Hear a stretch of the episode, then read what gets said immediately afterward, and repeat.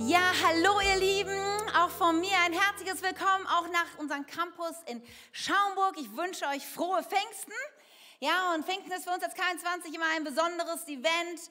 Äh, aus unterschiedlichen Gründen, ich komme mal gleich nochmal drauf, aber vor allem wegen Overflow. Ähm, Silas hat es gerade schon gesagt. Ja, ab heute Mittag wird hier die Halle beben. 60, knapp 60 Teens sind hier und werden das Haus auf den Kopf stellen. Zwei Tage hier wohnen, essen, schlafen, Jesus am Beten, spielen, guten Input bekommen.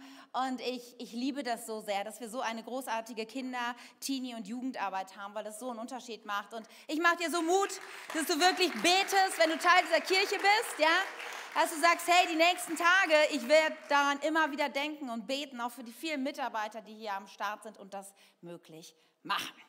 Ja, ihr Lieben, es ist ja so, in so, ich würde mal sagen, ab April ist ja die Hochzeitsseason. So, oder? Bis August, September. Ich habe auch gesehen, wir haben ein frisch vermähltes Braut, also doch Brautpaar, also sind jetzt schon seit zwei, drei Wochen verheiratet. Unter uns Katharina und Christian sind wieder da aus den Flitterwochen. So schön, dass ihr da seid. Ja, sie haben die Season genutzt zu heiraten. Ich weiß auch, es gibt sowohl in Schaumburg wie im Wunsdorf Menschen, die sich darauf vorbereiten, auch bald zu heiraten. Also viele sind in Hochzeitsvorbereitung. Und es gibt ja so, ich würde sagen, diese Season so zwischen April und September ist der beste Moment zu heiraten. Ich mache mal eine kleine Umfrage, so wettertechnisch und jetzt mal die, die verheiratet sind. Ich hoffe, keiner fühlt sich jetzt irgendwie aus, außen vor. Aber wer hat denn so in, dieser, in diesem Zeitraum geheiratet? Doch, viele. In meiner Familie haben irgendwie vier Leute alle im Mai geheiratet und äh, das ist, glaube ich, Mai ist so ein bisschen der typische Monat, oder? Ich habe auch im Mai geheiratet, naja, wie auch immer.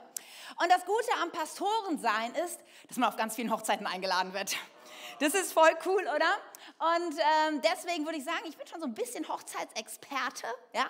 Ich weiß, wie das am besten abläuft, auf was man so achten muss. Ich habe schon vieles an Deko erlebt, vieles an Klamotten erlebt, die gingen, meiner Erachtens auch manchmal nicht so gingen, aber gut, das ist ja hier, wir leben ja im freien Land.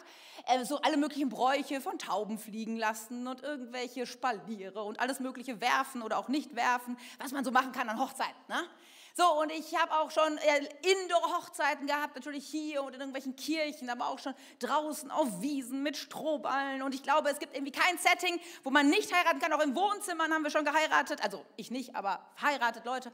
Also es gibt ja vieles. Aber eins, ihr Lieben, eins ist eigentlich bei allen Hochzeiten das Gleiche.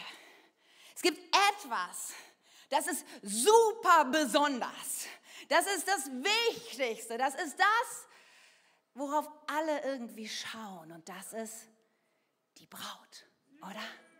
Die Braut ist doch wirklich dieser Moment, der schönste Moment an so einer Hochzeit, oder? Also für mich persönlich ist der Moment, alle so warten. Ist ja meistens so, dass der Bräutigam schon vorne steht, ne, ist ein bisschen nervös, leicht verschwitzt, ne, verschwitzt.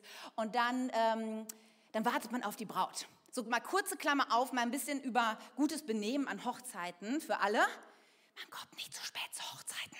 Ja, zu Hochzeiten besser schon zehn Minuten früher kommen. Weil man will auf keinen Fall nach der Braut kommen. Ja, und Klammer auf, man kommt auch am besten sonst nie zu Gottesdiensten zu spät. Ja, stell dir vor, Gott will in der ersten Minute des Gottesdienstes zu dir reden und du bist noch im Auto. Das wäre doch ein Pech, oder? Also deswegen plan besser ein, immer zehn Minuten früher. Weil manche Brautpaare, die planen jetzt schon immer, dass sie erst eine Viertelstunde nach offizieller Zeit die Braut kommt, damit auch wirklich alle vorher da sind. So das nur mal für uns, damit wir wissen, wie das so funktioniert mit Hochzeiten. Ja? Also, aber dann dieser Moment, und du hast es bestimmt schon erlebt oder vielleicht erinnerst du dich an deine eigene Hochzeit. Ja, dieser Moment, plötzlich wird alles still und die Musik fängt an zu spielen. Und dann tritt die Braut in den Saal und alle stehen auf. Ich liebe diesen Moment, wo alle aufstehen, ja, ein Zeichen der Ehre, der Wertschätzung und alle strahlen und alle Blicke richten sich auf die Braut, oder? Wisst ihr, wovon ich rede? Kennt ihr diesen Moment? Ich glaube, jede Frau träumt von diesem Moment oder erinnert sich zurück an diesen großen Augenblick. Ich hoffe, jeder Mann träumt auch von dem Moment, wo er seine Braut da hereinkommen sieht, auf ihn zukommt. Es ist was Besonderes, ja, es ist was Spezielles, oder? Die Braut ist so entscheidend. Hochzeiten sind ein großes Thema im, im Reich Gottes und auch in der Bibel. Ich weiß nicht, ob du dir darüber klar bist, dass die Bibel mit einer Hochzeit beginnt und mit einer Hochzeit endet. Interessant, oder? Hochzeiten scheinen ein großes Gewicht im Reich Gottes zu haben. Und wenn du denkst, hä, wovon redet sie? Ich nehme dich mal ein bisschen mit hinein damit du verstehst, wovon ich rede. Direkt am Anfang der Schöpfung, Gott schafft alles mögliche, Tiere, Mond, Sterne, Wasser, Land. Und überall sagt er, es ist super, es ist gut. Nur dann schafft er den Menschen und dann sagt er der Mensch nach dem Menschen, oh nein, das ist irgendwas nicht gut, als er den Menschen geschaffen hat. Weil der Mensch war alleine und der Mensch hatte unglaublich viel Arbeit. Der sollte ja diesen ganzen Garten verwalten, mit Gott zusammen, den, den, Tieren Namen geben und alles gucken, dass es gut läuft und dass alles sich weiter gut entwickelt. Und irgendwie kommen wir an den Punkt, an den 1. Mose 2, Vers 24, da heißt es, aus diesem Grund, weil es halt nicht gut war, weil der Mensch alleine war und viel zu viel Arbeit hatte, verlässt ein Mann seinen Vater und seine Mutter, verbindet sich mit seiner Frau und wird völlig eins mit ihr. Ist der Prototyp aller Ehen und es ist die Hochzeit, Adam und Eva. Damit beginnt die Weltgeschichte mit einer Hochzeit. Ja, weil es besser ist, dass, dass man nicht alleine ist und weil man einen Helfer, eine Unterstützung braucht, weil es zu viel zu tun gibt auf dieser Welt, dass ein, ein einzelner Mensch es tun könnte. Und dann, das ist ja 1. Mose, ist das erste Buch der Bibel. Und dann fliegen wir mal ganz viele, 66 Bücher weiter in die Offenbarung hinein, das letzte Buch der Bibel. Und auch da, ganz am Ende, lesen wir von einer Hochzeit, denn da heißt es in Offenbarung 19, dann hörte ich einen Jubelgesang, der von einem vielstimmigen Chor zu kommen schien. Johannes redet hier, er hat eine Offenbarung Gottes und er schreibt es dann auf. Es klang wie das Tosen einer starken Brandung und gleichzeitig wie ein lautes Donnerrollen. Es ist laut. Es ist was Gewaltiges, wird angekündigt. Halleluja, gepriesen sei Gott, denn er herrscht, unser, Gott, unser Herr, der allmächtige Gott. Wir wollen uns freuen und jubeln und ihm Ehre geben. Warum? Was passiert jetzt? Denn jetzt ist die Hochzeit des Lammes gekommen und seine Braut hat sich dafür schön gemacht. Für alle, die so ein bisschen nicht Bibel sagen, ich kenne mich da nicht so gut aus, fragen sich, wer heiratet hier? Wer? Ein Lamm? Und irgendeine Braut? Gut, das Lamm, das ist relativ einfach zu erklären, weil das Lamm ist immer ein Bild für Jesus. Im Alten Testament wurde das Lamm geopfert, um Schuld zu nehmen. Und er ist das Lamm, das geopfert wurde für unsere Schuld dann im Neuen Testament, was aber ein für alle Mal dann die Schuld genommen hat und wir nicht ständig neue, neue Lämmer schlachten müssen. Er, Jesus, ist das Lamm, das alle Schuld genommen hat. Aber wer ist denn dann die Braut? Wer heiratet Jesus am Ende der Welt? Dazu schauen wir ein bisschen weiter vorher. Mehreren Stellen des Neuen Testamentes wird uns das aufgeschlüsselt. Und ich habe uns hier eine Stelle mitgenommen aus dem Epheserbrief. Da heißt es nämlich Epheser 5, einem Abschnitt, wo Paulus viel über die menschliche Ehe redet, aber immer eine Parallele herstellt. Da heißt es, deshalb, so heißt es in der Schrift, wird ein Mann Vater und Mutter verlassen und sich mit seiner Frau verbinden und die zwei werden ein Leib sein. Denkst du jetzt, hä? Hatten wir ja gerade schon. Richtig. Paulus zitiert das, war die, die Prototyp ja, von Hochzeit, von Vermählung. Und er sagt, hinter diesen Worten verbirgt sich ein tiefes Geheimnis. Weil es geht hier nicht nur um die Hochzeit von Mann und Frau. Und er sagt, ich bin überzeugt, dass hier von Christus und der Gemeinde die Rede ist. Die Braut Jesu ist die Kirche, ist die Gemeinde. Ist das nicht unglaublich? Und kurz vorher erklärt, erklärt ähm, äh, Paulus noch ein bisschen mehr, wie diese Braut denn aussieht und was sie auszeichnet. Denn da heißt es, liebt so wie Christus die Gemeinde geliebt hat. Ist das nicht unglaublich? Hier wird Ehe ja, aufgeschlüsselt auf, auf Christus und die Gemeinde verglichen. Und was für ein unfassbarer Vergleich. Du sollst deine Frau so lieben, dein Mann so lieben wie Christus die Gemeinde. Er hat sein Leben für sie hingegeben, um sie zu einem heiligen Volk zu machen. Durch sein Wort hat er den Schmutz ihrer Verfehlung wie in einem reinigen Bad von ihr abgewaschen. Denn er möchte, sie zu einer Braut, und jetzt kommt es, von makelloser Schönheit machen, die heilig und untadelig und ohne Flecken und Runzeln oder irgendeine andere Unvollkommenheit vor ihm treten kann. Wisst ihr was? Die Kirche, sie ist die Superbraut.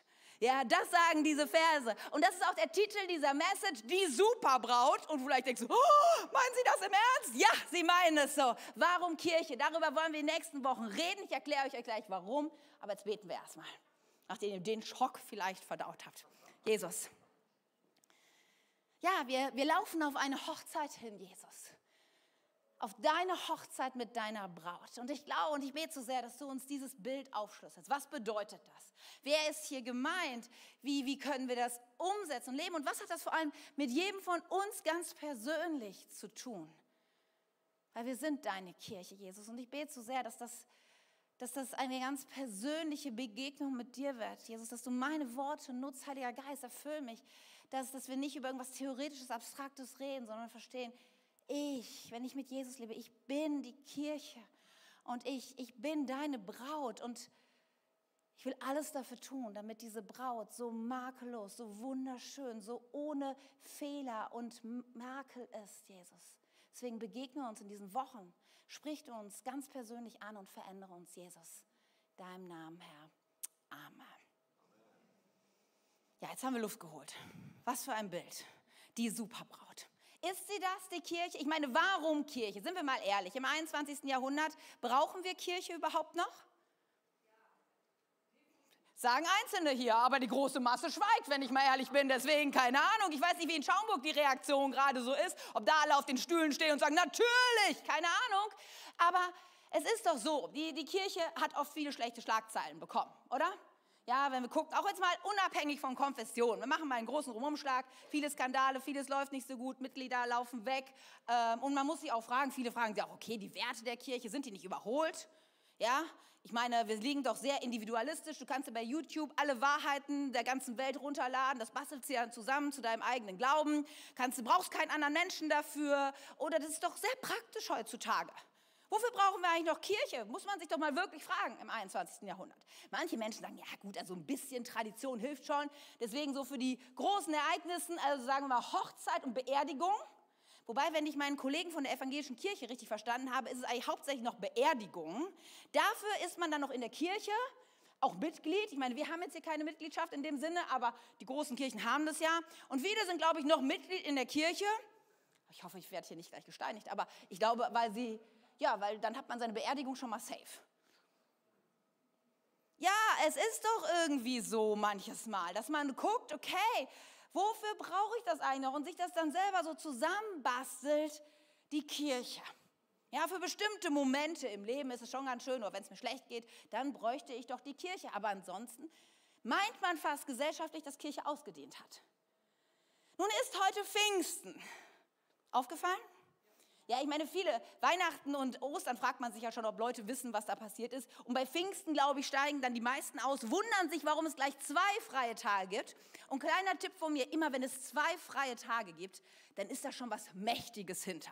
Ja, das haben die Leute damals, als sie die Feiertage verteilt haben, sich schon gut überlegt. Und ich würde sagen, Pfingsten hat auf jeden Fall zwei freie Tage verdient, weil auch gerade, ich meine, wir sind Pfingstkirche. Hey Leute, es ist unser Tag heute. Ja, wenn es einen Tag gibt, dann Pfingsten. Weil, ihr Lieben, weil Pfingsten, ja, Ostern, ja, Weihnachten hat die Welt verändert, Ostern hat verändert, aber Pfingsten war ein Durchbruch. Weil Jesus hatte kurz vor seiner Himmelfahrt etwas Interessantes gesagt. Er hatte das schon vorher angekündigt, vor seinem Tod, dass es gut ist, dass er geht. Und alle denken so, what, warum ist das gut, dass du gehst? Weil nämlich Folgendes passieren sollte, Apostelgeschichte 1, Vers 8. Da sagt Jesus, aber wenn der Heilige Geist auf euch herabkommt, er sagt, ich gehe und dann kommt mein Stellvertreter, ein Ratgeber, der Geist der Wahrheit, der Heilige Geist, der kommt herab und ihr werdet mit seiner Kraft ausgerüstet werden und das wird euch dazu befähigen. Ihr bekommt den Heiligen Geist, damit ihr etwas tut. Ihr sollt nämlich meine Zeugen sein. In Jerusalem, in Judäa, in Samarien und überall sonst auf dieser Welt, selbst in den entferntesten Gegenden der Erde. Und dazu gehört Wunstorf und Schaumburg, damals auf jeden Fall. Ja, und das passiert an Pfingsten.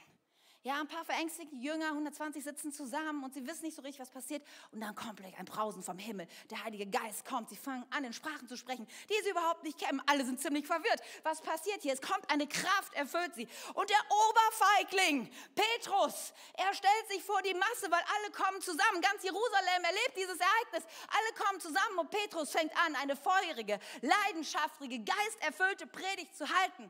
Und dann am Ende dieser Predigt heißt es dann in Apostelgeschichte 2, Viele nahmen die Botschaft an, die Petrus ihnen verkündete und ließen sich taufen. Durch Gottes Wirken wuchs die Gemeinde an diesem Tag um etwa 3000 Personen. Das ist Erweckung, von der gerade wir gerade gesungen haben.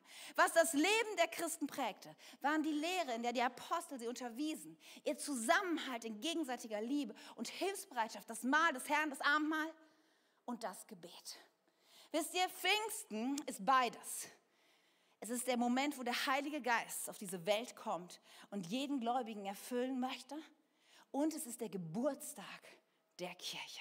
Es ist der Durchbruch der Kirche. Und diese beiden Dinge, Kirche und Heiliger Geist, das kannst du nicht voneinander trennen. Es ist kein Zufall, dass wir beides an einem Tag erleben. Weil Heiliger Geist ohne Kirche, oh, so ein bisschen für die Gänsehautmomente.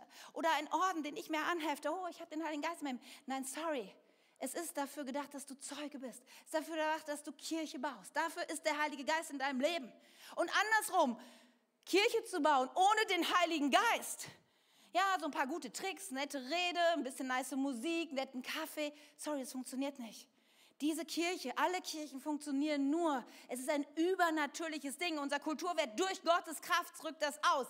Nur durch die Kraft des Heiligen Geistes verändert sich hier irgendwas. Ich kann dich nicht verändern. Ich kann so leidenschaftlich und nett predigen wie nur irgendwas, aber es hat keine Auswirkung auf dein Leben, wenn der Heilige Geist nicht dein Herz öffnet und du ihn einlädst, zu dir zu reden. Ja, das ist Pfingsten.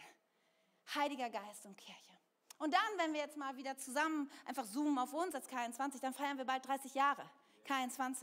Und das war auch ein Moment, ja, in zwei Wochen haben wir dieses große Wochenende. Ich hoffe, du bist schon angemeldet und dabei und du nimmst dir die Zeit, da zu sein. Das ist dieser Moment, wo wir gesagt haben, ist es nicht mal an der Zeit, nochmal über Kirche zu reden? Warum wir das bauen? Ich meine, wir haben eine großartige Geschichte. Ja, und wir wollen das wertschätzen und ehren auch an diesem Wochenende. Aber wisst ihr, für mich ist sowas immer nicht nur ein Blick in die Vergangenheit, zu sagen, oh ja, das war cool, sondern für mich ist es vor allem ein Blick nach vorne, der sagt, come on, K21, da geht doch noch mehr. Da gibt es noch so viele verlassene Orte und Winkel in unserer Region und darüber hinaus. Und es gilt immer noch, dass wir den Heiligen Geist haben, um Zeuge zu sein. Und wir sind noch lange nicht fertig. Weißt du, Gott ist noch lange nicht fertig mit dieser Kirche. Und ich glaube so sehr, dass wir uns mal wieder wachrütteln können. Sind wir diese Superbraut? Und ganz ehrlich, hm, es gibt da schon noch so einige Makel und Runzeln und Dinge, die nicht so kommen. Es ist so interessant, weil es ist doch ähnlich wie, wie bei uns, oder? Ich meine, Jesus, Jesus sagt zu August, er ist heilig. Ist er. Und gut, August ist es auch. Ne? Das ist vielleicht der. Aber, aber sind wir nicht eigentlich, wir sind alle heilig vor Gott. Aber wenn wir ehrlich sind, sind wir es doch gar nicht. Oder da war dieser blöde Gedanke, da war dieser Neid in unserem Leben, da war das schlechte Reden, das schlechte. Also sind, ja, und das ist doch bei Gott so verrückt. Wir sind es und gleichzeitig werden wir es noch, oder? Und das ist das Gleiche mit der Kirche. Die Kirche in Jesu Augen. Sie ist die Superbraut. Aber sind wir auch in einem Prozess. Und ich liebe es, ich liebe es so sehr in meinem Leben, zu sagen, ich will alles dafür geben, dass die Kirche von Jesu so schön, so einzigartig, so großartig, so fehlerfrei nur sein kann. Weil es wird irgendwann diesen Moment geben, wo Jesus wiederkommt. Und wo wir diese Hochzeit feiern werden. Und ich möchte mich dafür einsetzen, dass es die schönste Braut des Universums wird. Wie geht's dir? Wo stehst du? Wo bist du? Was ist mit dir und der Braut? Wie stehst du dazu? Bist du Teil davon? Ich glaube, es ist so wichtig, dass wir uns wieder neu klar machen, wofür Kirche und warum. Weil ich glaube, es gibt viele unterschiedliche Hintergründe und auch Bilder, wie Kirche sein soll und was Kirche auch nicht ist. Und ich habe das mal, wir wollen jetzt mal so ein bisschen ganz schematisch eine Liste durchgehen, weil ich glaube, es ist gut, noch mal ein paar Dinge klar zu machen. Was ist Kirche und was ist Kirche auch nicht? Damit wir von dem Gleichen reden, weil ich glaube, wir haben sehr unterschiedliche Vorstellungen davon, was Kirche ist und was sie sein sollte. Und ich glaube, es hilft uns, um mal ein bisschen Klarheit da reinzubringen. Daher ein paar Punkte. Was ist Kirche und was ist Kirche nicht? Was ist Kirche? Kirche bin ich. Und was ist es nicht? Die anderen. Weißt du, wenn du, die Bibel ist da sehr klar, wenn du an Jesus glaubst und das auch durch die Taufe bekannt hast, ja, das heißt in 1. Korinther 12, dass wenn wir ähm, durch die Taufe sind wir Teil seines Leibes geworden. Sein Leib die Kirche.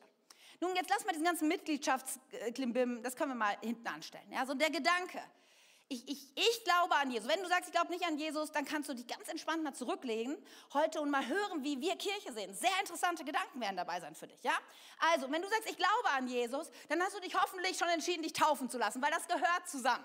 Das Bekenntnis deines Glaubens, wenn du dazu Fragen hast, nächste Woche hier in Wunsdorf haben wir unseren Taufvorbereitungskurs. Ja, super Sache, auf jeden Fall dabei sein. So, okay, getauft, ich bin Teil der Kirche. Verstehst du? Und deswegen, es ist ganz schwierig. So oft reden Leute ja, die Kirche, die sollte mal. Das läuft nicht. In der Kirche. Aber weißt du, jedes Mal, wo ich als Christ auf die anderen zeige, zeigen drei Finger auf mich zurück. Weil ich bin die Braut. Ich kann das nicht von mir wegdividieren, ja? Und deswegen trifft es mich auch so sehr über alle Kirchen, alle Denominationen, wie schlecht über unsere Kirche geredet wird. Ja, und ganz ehrlich, seien wir doch mal ehrlich. Was du an einer Hochzeit auf keinen Fall machen solltest, noch ein Tipp von mir, ist einmal zu spät kommen und zu behalten, rede nicht mit dem Bräutigam schlecht über die Braut. Das macht man noch nicht, oder? Das ist keine gute Idee. Du gehst nicht zum Bräutigam, ja? Ähm, ich sehe gerade den Ben, der heiratet bald, ja? Tu es nicht. Und sag irgendwas, also der Ben kann zum Tier werden. Ja? Und ich, und, verstehst du, und ich glaube, Jesus gegenüber ist es auch kein guter Move, so sehr über die Kirche abzulästern und was alles nicht läuft und wie schlecht die Kirche ist, weil vergiss nie, du redest über seine Braut. Und am Ende, wenn du Jesus glaubst, bist du auch noch Teil davon. Was ist die Kirche und was nicht? Die Kirche, sie ist lokal und nicht global und individuell. Ja, Kirche, ich meine, blätter mal das Neue Testament durch. Überall schreibt Paulus Briefe an Kirchen, Gemeinden, die entweder an einem konkreten Stadtort waren oder in einer Region. Und wo sich Leute zusammengetrommelt haben, zusammengesammelt haben, um zusammen Gottesdienst zu feiern. Es ist so verrückt, ja? Verfolgte Kirche. In so vielen Ländern dieser Welt werden Christen verfolgt. Und unter Einsatz ihres Lebens treffen diese Menschen sich versteckt in irgendwelchen Kellern nachts, damit sie keiner sieht, aber sie treffen sich. Immer zusammen. Ich meine, muss man sagen, sind die bekloppt? Es wäre doch viel einfacher, ja, jeder sein Ding, muss ja keiner mitkriegen. Nein, weil Kirche, und das ist das Neue Testament auch ganz klar, Kirche findet immer einen Ausdruck in zusammen. Wir treffen uns alle zusammen zum Gottesdienst und dann noch in den Häusern einzeln unter der Woche. Das ist das Prinzip. Wir haben nicht viele Regeln, was Kirche angeht im Neuen Testament.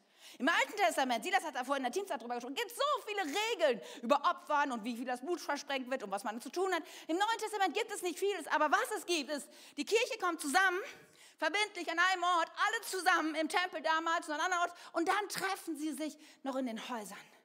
Das ist das Prinzip von Kirche. Und du gehörst dazu an einem bestimmten Ort. Und weißt du, mir sind Denominationen total egal. Wir sind nicht die alleinselig machende Kirche. Ja, es gibt viele großartige Kirchen, aber sei bitte Teil einer Kirche. Lokal, da wo du sagst, das ist meine geistliche Familie und mein Zuhause. Immer wieder höre ich diesen, ich sag mal echt, ich sag's einfach mal, ich sag diesen Unsinn. Ich bin Teil der globalen Kirche. Ich habe gestern Siri gefragt. Siri ist ja das Sprachding von Apple, die kannst du alle möglichen Dinge fragen, gibt dir Antworten, reserviert Tische, ruft Menschen für dich an. Und ich habe gesagt, Siri, äh, kannst du für mich bitte die weltweite Kirche Jesu anrufen? Siri hat gesagt, dazu ist mir keine Verbindung bekannt. Es tut mir leid. Weißt du, und wenn Siri schon keine Verbindung zur weltweiten Kirche herstellen kann, wirst du sie auch nicht finden. Und schon gar nicht dann, wenn du sie brauchst und wenn Not da ist und wenn du Menschen brauchst, die dir helfen. Deswegen, es ist Unsinn, es ist ein Zeitgeist. Kirche ist immer lokal und sie ist verbindlich. Kirche ist verbindlich. Kirche bedeutet eben nicht, wenn es mir gerade passt und ich nichts Besseres vorhabe. Ich meine, an so einem Tag wie heute, wir haben so ein langes Wochenende. Ja, und ich weiß, wir fern Urlaub und alles Gute. Aber wie viele Leute, frage ich mich gerade, sitzen jetzt gerade beim Brunch, weil sie dachten, ach, heute Morgen, das Wetter ist so schön und irgendwie, es ist ja auch Pfingsten und ja, bleiben wir mal zu Hause. Weil es könnte irgendwas Besseres geben, als in die Kirche zu gehen. Ich frage mich, wie viele Menschen, wie viele tausend Menschen in diesem Land wird das betreffen? Aber Kirche funktioniert, funktioniert nur in Verbindlichkeit. In Menschen, die sich zueinander committen, die sich zueinander stellen, die sagen, wir haben eine, eine Beziehung. Denn Kirche, und das ist der nächste Punkt, ist eine Gemeinschaft. Es ist eine Gemeinschaft und es ist kein Dienstleister und auch kein Gebäude. Was meine ich damit? Ich meine manchmal, und ich glaube, die großen Kirchen können da mehr noch ein Lied von singen als wir, wird Kirche einfach als Dienstleistung gesehen. Wenn es mir schlecht geht, brauche ich die Kirche. Wenn ich heiraten möchte, dann hat natürlich jeder Pastor immer Zeit, mich zu trauen. Wenn ich sterbe, also easy, Beerdigung, natürlich, klar. Ja, es ist, es ist von vielen Menschen, ich sage nicht, dass es hier so ist und dass du es, aber ich, die gesellschaftliche Wahrnehmung ist sehr, sehr stark. Es wird eine Dienstleistung eingefordert. Ja, oder, oder auch ein, es ist mehr ein Gebäude, wo man halt hingeht. Aber wisst ihr, das hier ist eine Gemeinschaft. Wir sind nicht alles Freunde, lass uns das auch mal sagen. Das kommt manchmal schön das so rein, so nach dem Motto, als wären wir alle so close. Nein, wir sind eine Gemeinschaft, die freundschaftlich miteinander verbunden ist. Ich habe hier auch Freunde, aber das wäre doch, das, das wäre eine unglaubliche Last, die ich jetzt jedem hier auflegen werde. Du musst mit allen tief befreundet sein. Aber wir sind eine Gemeinschaft, die zueinander steht. Die ganze Neue Testament trieft nur so von Worten wie, wir sollen einander lieben, einander dienen, einander ermutigen, einander ermahnen, einander die Schuld vergeben, einander in Liebe ertragen. Das ist der Konsens des Neuen Testaments, Gemeinschaft, die sich auch wirklich trifft. Gemeinschaft, wo Menschen sich aneinander reiben. Gemeinschaft, die auch ein Geben und ein Nehmen ist und kein Konsumieren. Der nächste Punkt. Wisst ihr, weil manchmal denke ich halt so, hey, Leute, man kann sehr schnell auch in so einen Gottesdienst reinrennen, auch hier. Und sagen, ach ja, okay, ich setze mich hier hin und ich höre mir das an. Und hey, wenn du neu bist und es ist alles super, komm einfach, genieß es einfach, easy. Wenn du gerade eine schwere Zeit hast und sagst, boah, ich brauche einfach einen Ort zum Ausruhen, easy, komm, nimm einfach, nimm einfach. Aber weißt du, wenn das die Dauer ist, wenn du sagst, ich komme zur Kirche, um zu nehmen, dann empfiehlt was Entscheidendes. Weil Kirche ist immer ein Geben und Nehmen. Und darf ich dich mal fragen, was gibst du der Kirche?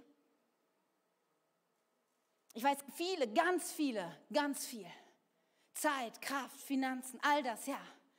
Aber weißt du, ich darf das fragen, nicht weil ich nämlich die Kirche bin, die irgendwas von dir möchte, sondern weil wir alle die Kirche sind und weil das Prinzip Kirche nur funktioniert, wenn jeder, der wirklich sagt, ich bin Teil davon und ich bin nicht gerade neu hier oder ich bin nicht gerade in einer super schwierigen Lebenszeit, jeder sagt, ich habe einen Beitrag, weil das ist die gute Message heute. Du hast einen Beitrag.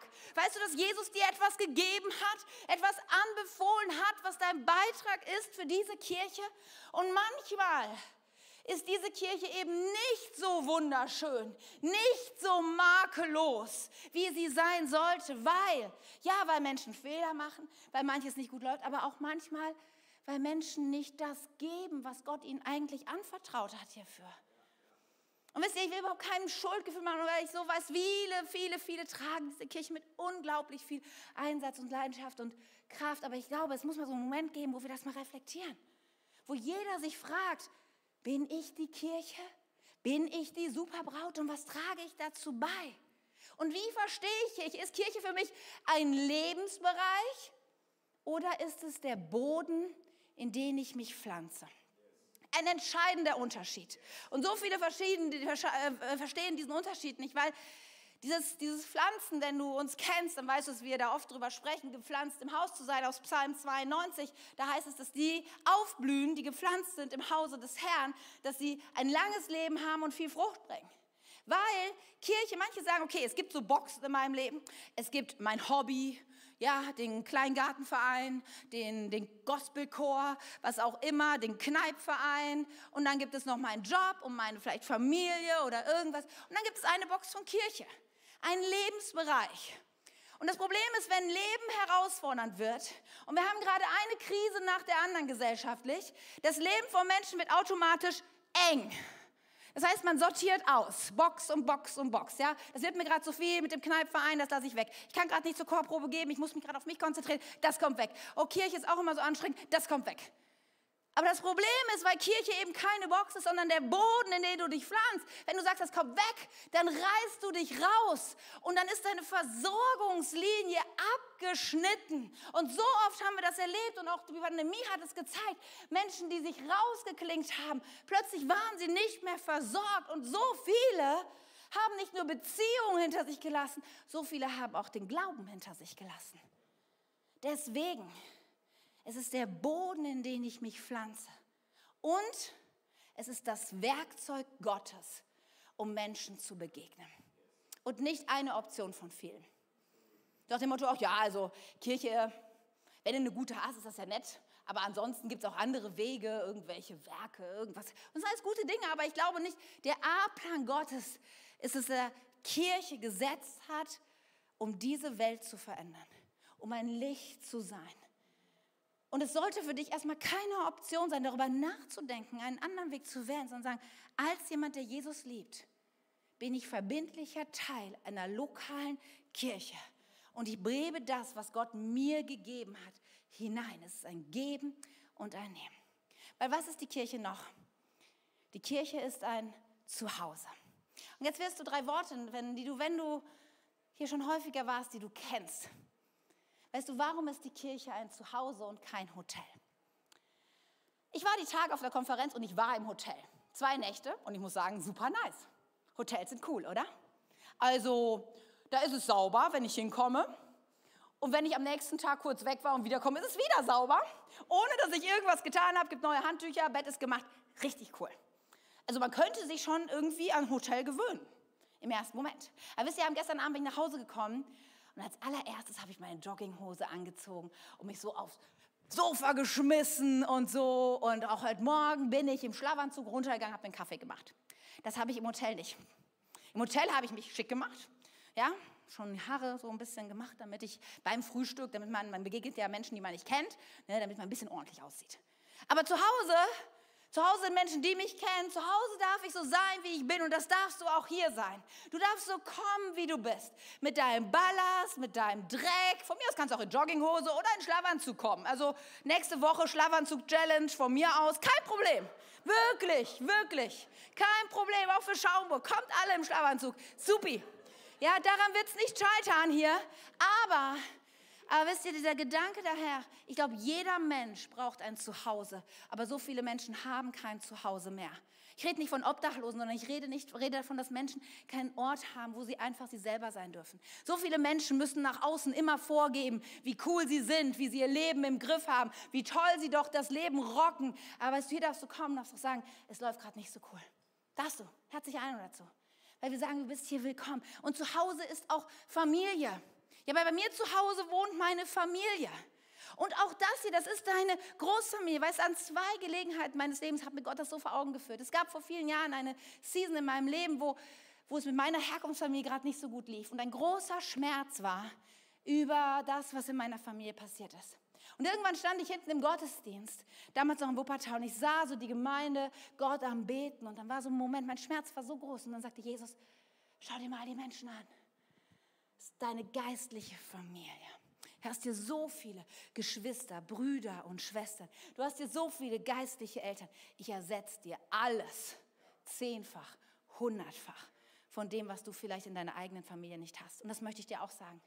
In dieser Kirche gibt es großartige geistliche Eltern, die sich deiner annehmen. Hier gibt es so viele Geschwister, ja, Schwestern und Brüder, Kleine Warnung, hier gibt es auch komische Onkels und Cousinen, die schräg lachen. Ja, das gibt es auch, weil wir sind Großfamilie, ja? Also es ist so, es ist auch manchmal ein bisschen weird so, aber es ist großartig, ich würde es nicht missen. Und als wir nach, hier nach Wunsdorf gezogen sind, da musste ich meine Familie hunderte von Kilometern zurücklassen. Aber weißt du, ich habe hier Familie gefunden. Menschen, die für mich da sind, die sich um mich kümmern. Deswegen Familie, ja zu Hause, jeder sollte ein Zuhause sein und das ist Kirche. Aber das ist nicht alles. Kirche ist auch ein Ort des Glaubens. Und es ist kein soziales Happening oder Selbstoptimierungszentrum. Wisst ihr, das haben wir auch gemerkt. Wisst ihr, es ist eine tolle Gemeinschaft. Und viele Menschen kommen und finden das cool, weil hier sind Leute nett und du kannst Kaffee trinken und irgendwie viele haben gute Laune, wenn sie hier sind. Und das ist schön. Das, das haben wir, also das ist keine Show, sondern sind wir. Ja, wir sind wirklich nett, glaube ich, ja.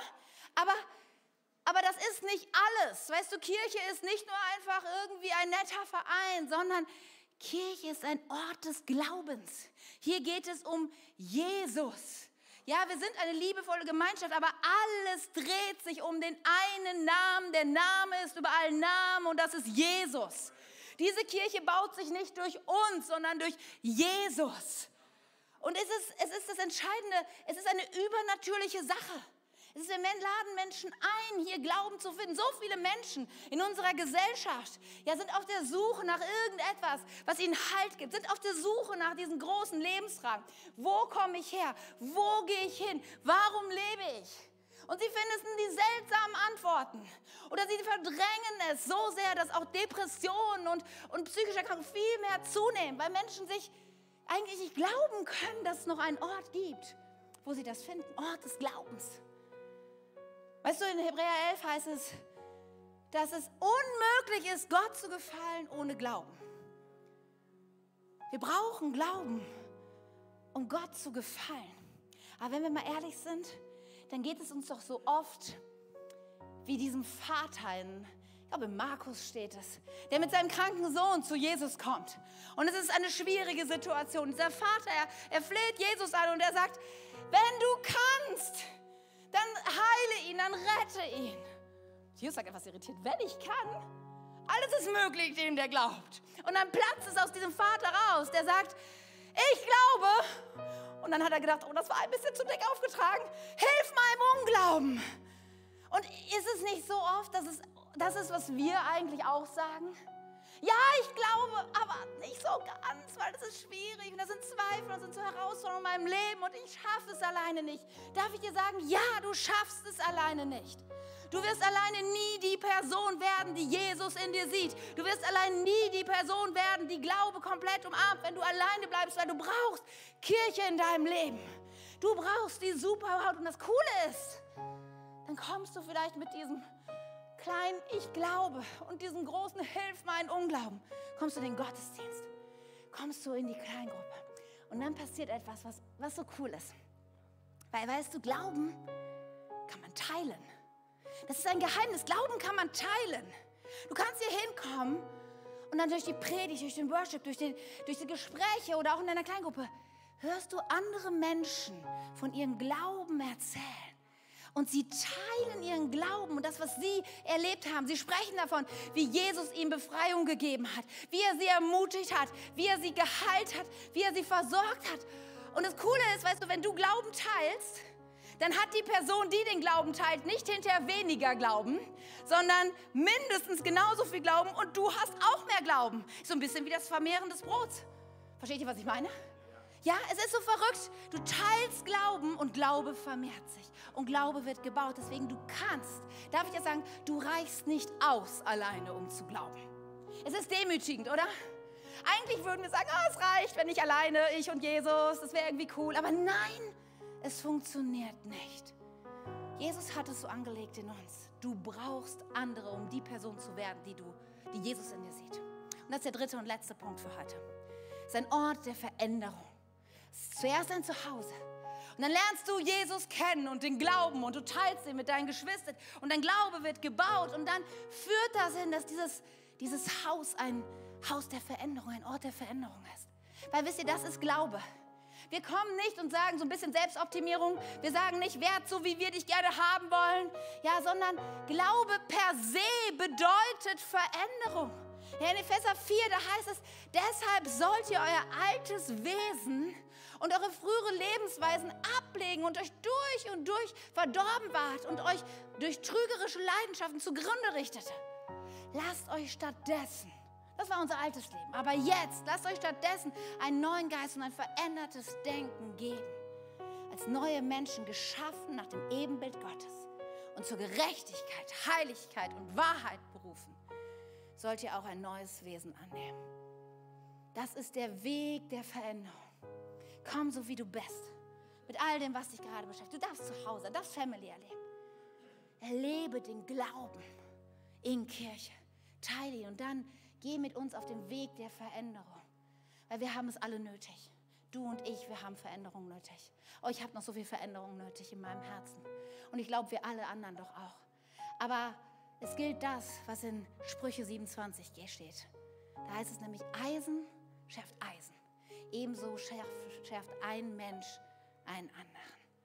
Du reichst nicht aus alleine, um die Person zu werden, die Christus in dir sieht. Du brauchst jemanden, der dich schärft. Du brauchst jemanden, der dich ermutigt. Du brauchst jemanden, der die Wahrheit sagt. Du brauchst jemanden, der dich mal schützt. Du brauchst jemanden, der dich stoppt. Du brauchst jemanden, der dich anfeuert. Du brauchst jemanden, der seinen Glauben mit dir teilt. Du brauchst ein Zuhause.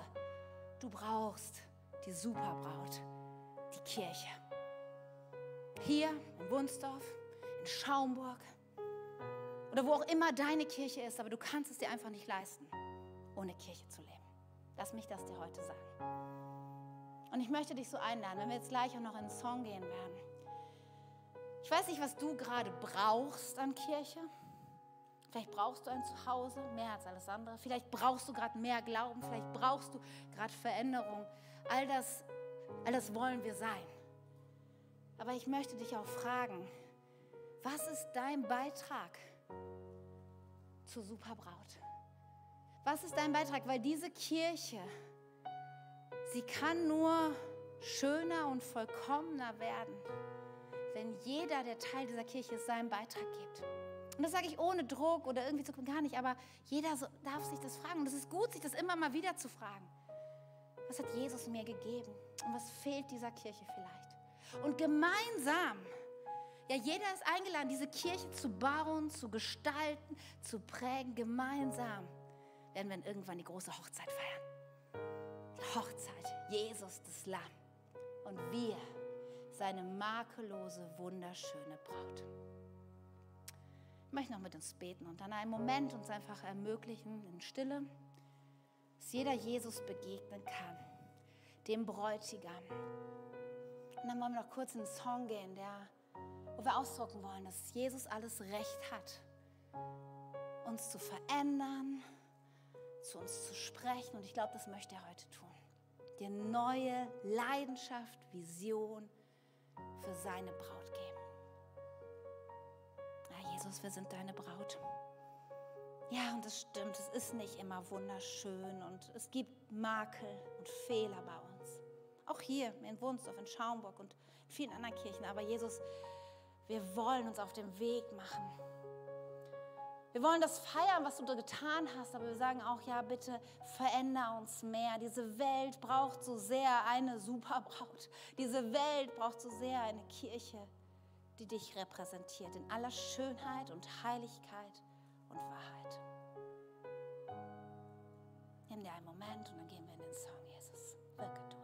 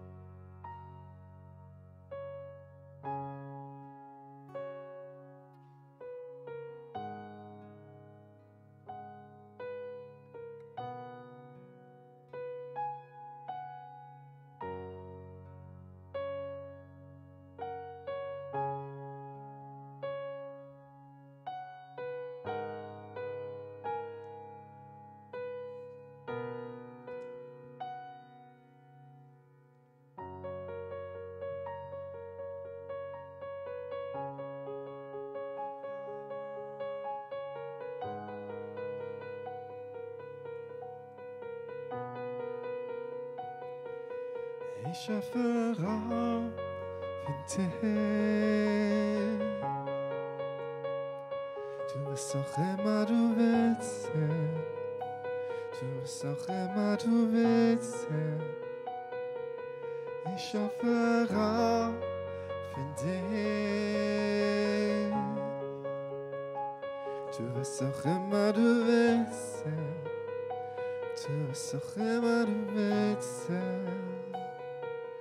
Du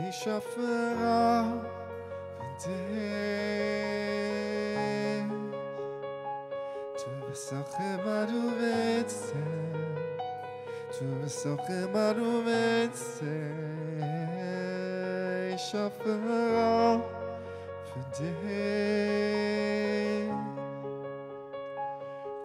auch immer du willst sein. Ich וסוחב ערבי צהק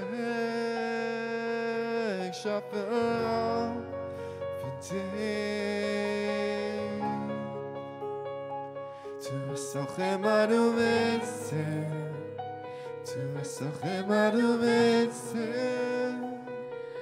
Ich schaffe für dich Du sochem adu vetze du bist auch immer du willst sein. Herr Jesus, als deine Kirche kommen wir heute zu dir und das ist unser Gebet. Ja, tu was immer du willst. Wir wollen deine Kirche, deine Braut sein. Und jeder von uns, der an dich glaubt, ist Teil davon. Und ich bete so sehr, Herr, wir wollen unser Bestes geben, um das zu sein, diese makellose und wunderschöne Braut. Jesus, und du hast so viele kostbare Menschen hier in Wunsdorf und in Schaumburg. So viele Unterschiedlichkeit, so viel Begabung, so viel, so viel Großartigkeit. Ich danke dir so sehr für jeden, der hier ist und für all die Schönheit, die schon da ist, Jesus. Aber wenn wir uns auch jetzt zubewegen auf dieses Jubiläum, Herr, dann möchte ich sagen, Jesus, ich weiß, da ist noch mehr für uns als Kirche und wir wollen noch mehr dich repräsentieren. Wir wollen mehr Salz und Licht sein. Wir wollen mehr diese Schönheit, die Wahrheit, die Heiligkeit sein. Und deswegen, Jesus, wirke an uns, weil wir sind ja die Kirche. Wenn wir nicht mehr die Wahrheit leben, wenn wir nicht heiliger sind, wenn wir nicht hingegebener sind, wenn wir nicht leidenschaftlicher für diese Braut sind, Jesus, wie soll es dann funktionieren? Deswegen, ich lade dich so ein. Nimm den Raum in unserem Herzen veränder uns und sprich du zu uns, jedem ganz persönlich. Es gibt nicht die Schablone, die auf jeden passt, was jeder gleich tut, aber du hast jedem etwas gegeben und das wollen wir beitragen für deine Kirche. Deinem Namen, Herr. Amen. Während wir noch so im Gebet sind und lass einfach mal die Augen geschlossen, weil ich habe vorhin darüber gesprochen, dass dieses auch ein Ort des Glaubens ist. Ein Glauben an Jesus Christus. Und vielleicht bist du heute hier und eigentlich sagst du, ich glaube nicht so wirklich. Ich kenne diesen Jesus auch nicht so wirklich. Vielleicht hörst du auch online zu oder irgendwas und du denkst, aber ich, ich, ich, ich, ich würde so gern glauben. Weil ich habe eine Sehnsucht, ich habe eine Sehnsucht nach zu Hause. Ich weiß tief in meinem Herzen, dass ich alleine nicht es schaffe, dass ich diesen Jesus brauche, dass ich Veränderung brauche. Vielleicht kannst du es nicht ganz im Wort fassen, aber du merkst so sehr, da, da, du brauchst einen Retter. Und du brauchst jemanden, der dir hilft, dein Leben so zu leben, dass es Sinn macht. Dann würde ich dich so gern einladen, dass ich mit dir diesen Start mache des Glaubens. Vielleicht hast du noch eine Menge Fragen und Dinge, die beschäftigen. Alles gut. Ist ja eine Reise. Komm nach Hause, finde Glauben und erlaube dann Jesus einfach zu dir zu reden, dich, dich hineinzunehmen in seine Gemeinschaft, durch sein Wort dich zu verändern. Das ist der Weg. Und er hat so gute Pläne für dich. Deswegen, wenn du gerade so innerlich kämpfst mit dir und dich fragst, soll ich diesen Schritt gehen, dann mache ich dir so Mut. Es wird dein Leben für immer verändern. In eine gute Richtung bringen. Es ist ein Gott, der dich liebt und der gute Pläne hat für dich. Deswegen, in einem Moment frage ich, wer, wer heute diesen Schritt geben, gehen möchte. In jedem Gottesdienst bieten wir das an, weil darum geht es in Kirche dass Menschen Jesus kennenlernen. Und ich würde dich einladen, dann kurz deine Hand zu heben. Einfach als Zeichen, ja, für dich vor allem. Dass du sagst, ich, ich drücke es wirklich aus. Hier bin ich, Jesus. Und während alle anderen die Augen geschlossen haben, ich sehe es dann als Einziger, damit ich auch weiß, mit wem ich beten kann. Und dann würde ich dir meine Worte leihen. Ich bete ein Gebet vor und vielleicht bist du nicht vertraut zu beten, dann kannst du es nachbeten von deinem Platz aus, mit allen anderen zusammen. Und das ist der Moment, wo, wo Kirche für dich ein Ort des Glaubens wird und dann eine ganz persönliche Sache in deinem Herzen.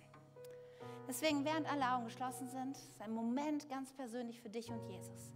Wer ist hier, der vielleicht zum ersten Mal oder zum wiederholten Mal sagen möchte, weil er weggekommen ist von Jesus, ganz klar sein möchte, sagt, ich, ich brauche dich, Jesus. Dann streck dich jetzt ihm entgegen. Sag du, hier bin ich, Jesus. Ja, hier bin ich, genau. Komm in mein Und dann wollen wir noch gemeinsam beten. Und ich lade dich ein, einfach solidarisch mitzubeten. Lieber Jesus, ich komme jetzt zu dir und gebe dir mein ganzes Leben. Sei du mein Retter und Herr. Vergib mir meine Schuld. Ab heute glaube ich dir. Leite mein Leben. Danke, dass ich jetzt zu Hause bin. Teil deiner Familie. Dass dein Heiliger Geist mich erfüllt und mich verändert. Amen.